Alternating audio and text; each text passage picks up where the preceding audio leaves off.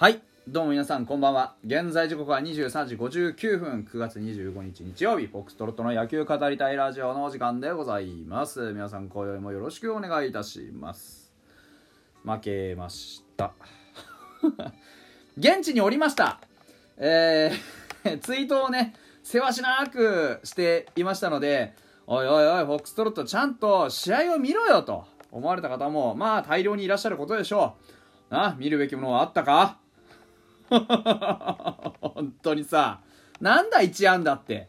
な？人が見に行った時にしょっぱい試合しやがってもうちょっと気合入れてくれたっていいじゃないの。ね？えほんといけずですよね。まあそれはそれとしてあのー、今日僕が見に行ってあの本当にあの満足はできましたよ。うん。何が満足だったか本当にあのー、高卒サンバガラス。達くん。それから黒柳くん。えー、松浦君。もう本当に良かった。3人が3人とも素晴らしかった。うん。あのやっぱり体がね元気だからあの他のね後ろに投げてたピッチャーよりもこうなんだろうキレがよく見えたっていうのはまああるとは思うんです。えー、1年間1軍でやるっていうことの負担をずっとこうね続けている。でもこのシーズン最終盤も最終盤になったらもう本当にヘトヘトだと思うんですよ。うん、あのー、1軍はね。でも、2軍からね、上がってきたフレッシュな子たちが、こう、試合をある程度作ってくれたっていうのは本当に良かったなと思いますし、なんせ3人が3人とも三者三様の色をちゃんと出してくれたっていうのは本当に嬉しかったよね。うん、まあちょ、たつくんから見ていくんですけど、タツくんは、やっぱりこう、大物感が漂ってますよね。もうあのー、マウンドさばきがそう。フォアボール1個出したとか2個出したとかでフラフラしないんですよ。なんかあのドーンと構えてゆったり自分のペースを使って投げるというか。あの緊張しませんでしたなんて言ってましたけど球はがっつり上ずってたんで緊張したと思います。言ってほらねたかだか19歳の男の子ですからそんななんかねあの何て言うんですか。あの緊張はしませんでしたとかねしないと思ってましたとかね言うけどね。言うけど。って感じだったと思いますよ。うん、でも、あのー、課題も見えたと思うんですよ。やっぱり変化球でカウントが取れない。うん。で、やはりこう、フォアボール癖っていうのは、癖というか、やっぱりあの、自分の球を投げるために、その球のクオリティとコントロールってのをまだ両立できてないんですよね。いい球を投げようとするとコントロールがブレるという状況。いい球をコントロールよく投げるのはプロの技術です。だそのプロの技術を身につけるためにどういう風なあの練習をしていけばいいかっていうのをやっぱりやってる最中だと思いますけどフォーム見ても本当にね綺麗なフォームでゆったり投げてるしランナー出してもまあそんなにクイックめちゃくちゃ速かったりはしないからまあある程度こう何て言うんでしょうねやっぱり技術力で言えばまだまだ足りないところはいっぱいあるけどでも本当になんかあのブレないよね彼は。うん。あ本当なんて言うんだろう。意固地になってるわけでも何でもなくなんか泰然自若としているというかなそんなところが見えましたよね。うん、あのー、普通のルーキーってプロ1軍に出ましたっつったらもうガチガチに緊張してボーンとこう打たれたりとかフォアボール出したりしようもんならフラフラするイメージあるんですけど彼は全くそんなところがなかった。フラフラしないどころかドーンと構えてまあまあまあ任しといてみたいなすごいそういう空気を感じましたよね。いや大物になるなってあのー、僕はあの野球見るときは現地でね野球見るときは基本的にラジオを聞きながら見るんですけどあのラジオの解説は立山さんだったんですが、まあ、立山さんが言ってましたもうこいつは大物になるよと。いう話をしてましたよね。うん、大物感たっぷりの本当にあの堂々としたピッチングでした。で結局ね3回無失点だから本当によく頑張りましたよ。うん。あの浅村との対決はフォアボール出しましたけどちょっと見応えはありましたよね。うん、あのちょっとやっぱ警戒心出たかなと思う。インコースあんまりいけてなかったからね。ああいうところをしっかりとこうインにズバーン力強い球入れてヘッって顔ができればあ本物ですね。来年本当に楽しみですね彼が。もしローテーション回れるんだったら回してほしい。中10日とかでいいから5勝でもしてくれたら本当最高でしょう。うんと思いますね。うんと思います。本当タツくんはそういう大物感色自分の色ってのを本当にしっかりきっちり見せてくれたなというふうに思います。でえっと黒柳君黒柳君もねあのー、球速とか勢いもさることながらやっぱ躍動感がすごい。投げてて全身使ってもう球をビターって入れてくる感じすごかったね。まあ帽子も飛ぶ飛ぶ。帽子はちゃんとかぶろう、うん、もしちゃんとかぶってもあのー、帽子が飛ぶんであれば頭振りすぎだからちょっと矯正しよう。もしくはもう少し小さい帽子かぶろう、うん、あのあれいやあのいいんだ。別にいいんだけど投げるたびにあれやってたらあのー、なんて言うんだろう。やっぱ高校野球じゃないからうん、見ててやっぱりこうそこはきちっとかぶっといてほしいよね。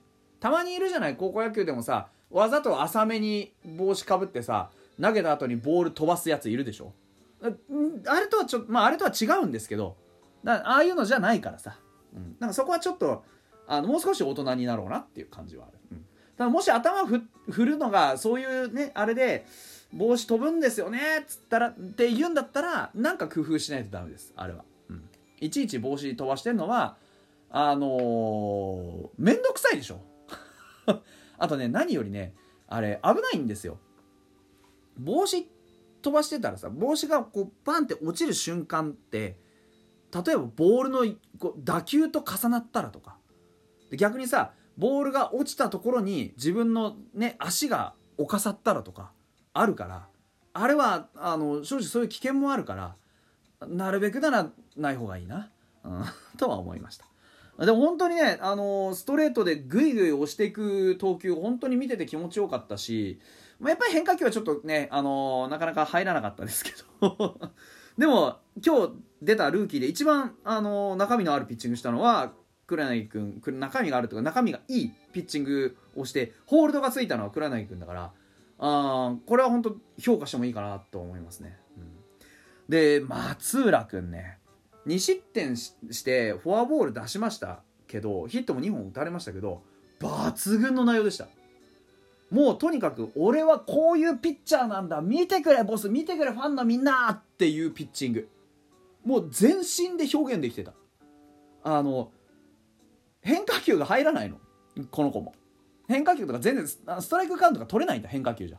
なんだけどだからっつって逃げのストレートじゃなくて変化球俺やあーダメだ。入んねもうこうなったら俺はこのストレートにかける。おーみたいな。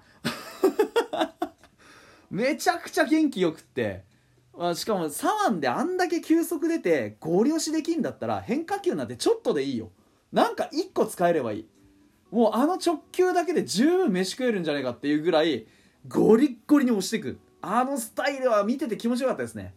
うん、もちろん変化球ねストレート以外の球種でストライクが入ってちゃんと投球を組み立てられるようになれば全然それはそれで構わないしむしろいいんだけどでも彼のもう僕は願わくば彼は今日のようなピッチングを基本線でプロのおなんだろうプロ野球選手としての生活を全うしてほしい。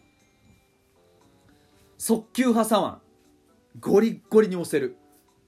あれでいいと思う。それだけでいい、うん、ああのスタイルを崩さないでほしい。だからもう途中から楽天のバッターがみんなあのー、こいつは直球ゴリ押しだぞと。気づいてもうバンバン振ってきたけどあの勝負が見たいじゃん。それを抑えきってくれたら最高じゃん。だあのファイターズはそういう選手求めてるからね。北山君だってそうだったでしょ？あのー、打たれる怖さも当然あるけどその怖さを超越していくぐらいに自分の武器を磨いてくれ。ストレートもう俺のストレートは誰にも打たせねえぜ！を追求してほしい。本当に。いやだからあの見てて本当に松浦君のピッチングは楽しかった。とっても。うん。今日一盛り上がった僕は。あの投球を見てて。うん。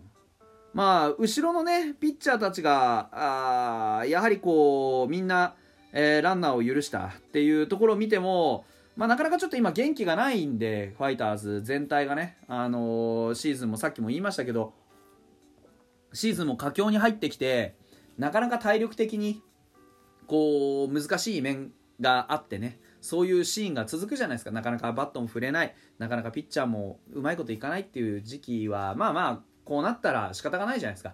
来年同じこと繰り返したらさすがに怒りますけど今年はさそういう新しい景色をたくさん見てるからその景色をね見れてその広さを知ったらその広い景色を走りきるだけの体力とか走りきるだけの能力っていうのをどれだけつけられるかっていうところが問題じゃないですか。だから正直ね見に行った試合でこんなしょっぱい試合しなくてもとは思ったけど思ったけどでもまあ無べなるかなというところでもある、うん、だから今年はねそういうふうにボスが言っていたように、えー、1年間通して全員がトライアウトと。で1軍で登録選手の全員を使い切るよと言ってボスは有言実行したわけですよ。ボスは本当にその通りやりきった、うん、だから今度は選手たちがやりきってみせる番です。もう一回言いますけどボスはやりきりました。